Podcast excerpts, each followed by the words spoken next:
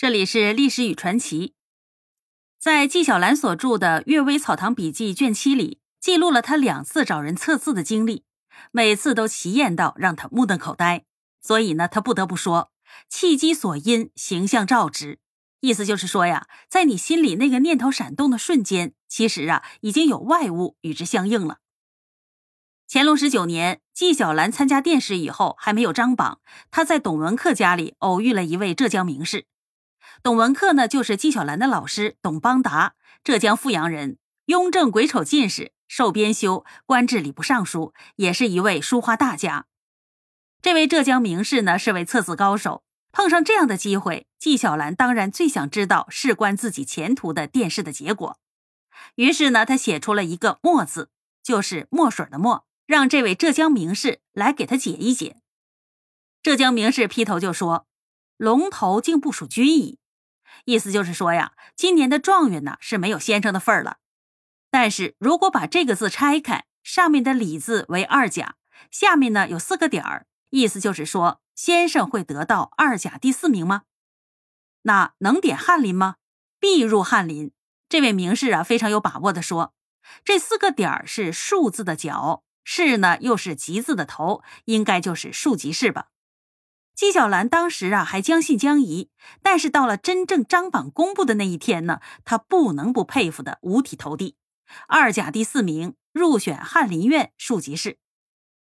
乾隆三十三年秋季，两淮盐政卢建增因为有营私贪污行为而被革职查办。这个人呢，曾和纪晓岚诗词唱和，颇为投机，而且纪晓岚的长女嫁给了卢建增之孙卢荫文。二人还是这么一层的亲家关系。卢案爆发之后，纪云因漏言获遣，意思就是说给亲家通风报信而被查办了。当时呢，因为卢案牵连甚广，有二十余人被杀。纪晓岚不知道乾隆会怎么收拾他，心乱如麻。恰巧呢，这个时候看守他的军官里啊，有一位姓董的军官说他会拆字，纪晓岚就随口说：“那就拿你的姓董字来拆拆看。”董姓军官略一思索，便说：“公远数矣，是千里万里也。”意思是死呢是肯定死不了了，但是要被流放到千里之外了。那么会流放到哪里去呢？能看出来吗？董姓军官请他再写一字，他就写了一个“名”字，就是名字的“名”。军官说：“这个字下为口字，上为外字偏旁，这是要发配到口外去。”日呢，在西为西，难道是要把您流放到西域去吗？纪晓岚倒抽了一口凉气，急问那人说：“那还回得来吗？”